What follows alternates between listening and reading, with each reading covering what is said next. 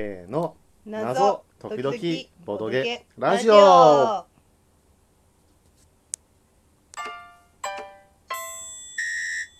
アンロックシークレットアドベンチャー遊びましたね遊びましたはいあそっか「シークレット・アドベンチャー」が2作目の三作目三作目の三タイ作目トルってことそうでですはいえーこの「アンロックシークレットアドベンチャー」に収録されているのは「えーノーサイド物語」ツすームストーン急行」そして「オズの冒険者たちの」うんえー3作、まあ、それぞれ難易度が123っていう感じで上がってく一の応あの1時間かけてうんあの脱出その状況から脱出したりうんミッションをクリアしていきましょうっていう感じの、うんうんえー作品でございますと、うんうんまあどうでしたなんか面白い感じだったよね今回どういうこなんかといろんな試作というかいろんなことをさせられたりそうね確かにまああの「ノーサイド物語」に関してはこれまあシリーズものっていうのかなあの、うんうんアンロックシリーズの最初の作品にもこの悪役みたいのが出てきて、うんまああれやこれやしたけれどもまあその続編みたいななるほ感どじの。で、えー、とその2作目の「ツーンストーン急行」と「オズの冒険者たちは」うんあのまあ割かし全然違ったというかだいぶ趣が変わり異だなるねって感感じじだったよね。うんいやまあ一応シリーズ3作目ということで、うんあのまあ何60分かけてあの脱出しましょうっていうところは共通してるんだけれどもまだまだなんかこういう新しいチャレンジングなことってできるんだなっていうのをねうん感じましたよ。脱出とはまた違うんじゃないいやまあまあ何そう仕組みというかあさー根底に横たわるものとして、ね60分でなんか目的のことをそうそう達そう成しようっていうのは共通だねうん、ノーサイド物語ができますかはいこれもうちょっとねノーサイド物語はねあのノットノットフォーミーです、ね、へえそだってわけわからんもうで一作目もそうじゃなかったんいやそうだったかもしそれなんないこと言ってたよねうん、うんいやなんかこううーんなんか子供的な発想でやっていくのがいいんじゃないあそういうことそうい柔やー軟なもうね本当ねしっく想り像こ力ないんだよね、えーそう、ネズミいいじゃないん、ネズミネズミ好き好きまあ我々ネズミ年だからねうんあのアンロックってさこう失敗した時にペナルティーがあるじゃないウ、ケるねあのまあ仕組みとしてこの青カードと赤カードの番号を足し算すると、うんうんで例えば青が10で、えー赤が30だとしたら、10のカードと30のカード、うんなんかこうんう鍵と扉をこう、うんうん組み合わせて40のカードをめくると、えー開かれた扉が現れて次の部屋に行けるんだみたいな、そうだえねー感じだけれどもあの鍵とお閉まった扉錠前付きならもう何をすればいいかが、うんまあ、大体わかるじうゃんなうい。んだしそれを組み合わせた結果ああこれの次の部屋行ったらもう非常にロジカルはあはしっくりくるあうん納得感もあうる、んでもね「ノーサイド物語」はねちょっとこれに欠ける気がするんですよそねう面白いと思うけどねいやーえなんでそうなるみたいのがちょいいちょいあやるいじゃんやいやまあ結果のカード見ればああなるほどこうしたのねっていうのは分かるじゃんまあ、分からなくはないけどさ えみたいなそれはあるけどそうでそれでこう失敗した時あのペナルティとして2分マイナスとか3分マイナスとか受けるから、うんあんまりこうなんか違うことはしたくないじゃない分かるだからこうちょっとリスクを考えてあの王道の解決しかしたくないなって思うとこの「ノーサイド物語」はもう詰まること詰まること、詰まるかもしれないうん、あそれとそれでこうセットになるんだってのはあるよねそうそうそうそう驚きはあるよそしてこうペコラさんが果敢にもこの2つのカード絶対組み合わせられていけるんじゃないのとか言い出してで「いやいやいやそれ絶対ペナルティ食らうと思うよ」って言うけれどい やいもけるあいけたーいけた」みたたいになると「申し訳ない」っていう気お持おちーっにてなる思うじゃんおおって思ううんえまあそれで「ノーサイダー物語」でしたけど次の「ツンストーン」はどうでしたこ難しかったんじゃないれ難しかったね、うん我々だって最初失敗したもんね失敗したうんいや何回か失敗したよね何回か失敗したそ1う回失敗してもう1回やり直してもう1回失敗してそで2回目の失敗の時にもうほぼ答えみたいのをう教あえてくあーそれうてそうそでようやく3回目うにしてなるほどこっちかこう正しいエンディングをこう見たみたいな感じだったけれども、いやーこれはねど、うんちょっと予想外でしたね推理物に近い、スイムのに近いと思感う、じだよねうんうん謎解きというよりかはねうんまあでもね納得感はあるある あのあるし確かにヒントはあったヒントあったちゃんと示唆されちてゃんいとた見とかなきゃいけないねってあーなるほどねそれも2つぐらいあったよねちゃんとねうんそれが何であるかっていうのはね1個だけだったはらいまだそのカード見てないとか見落としとかもあるけれどもちゃんと2個もそういう矢印があったにもかかわら気ずづかなかっ我た々はその矢なちょっ印をとこう見落としてしまったちょっとダメダメ探偵ちょっとダメダメ探偵そうねでしたでもねいや面白かったと思うよこれ面白いようん途中でねこれやるのね面白かったあこれうん俺これ完全に何ちょっとお遊びというかさ びっねくりするええーって別ゲーではいや最初さっていうコことがあンるポーネントにさこれが入ってた時さ入ってたこれに使う何をすんだろそううそうそうって思うじゃんうんいやまさかさこあーんなことをさせられるとはねそんなことにそうそううん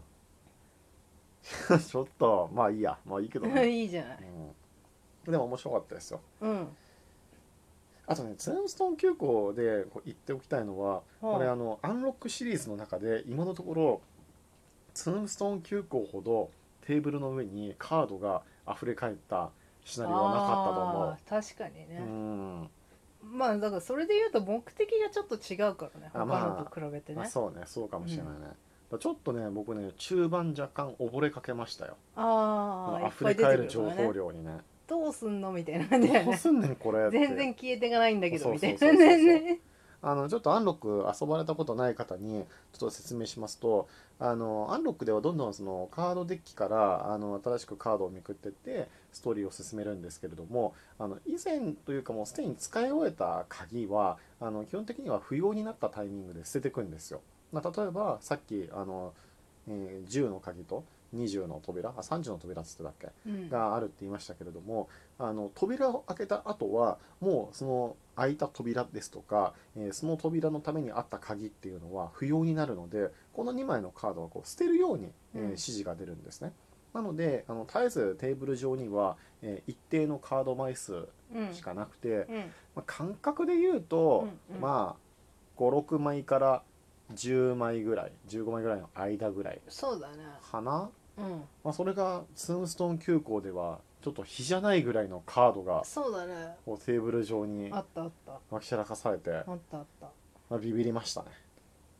まあね一個の謎解いて次っていう感じじゃなかったからねまあねまあそうね結構平行的な思考が求められたよね、そうねうん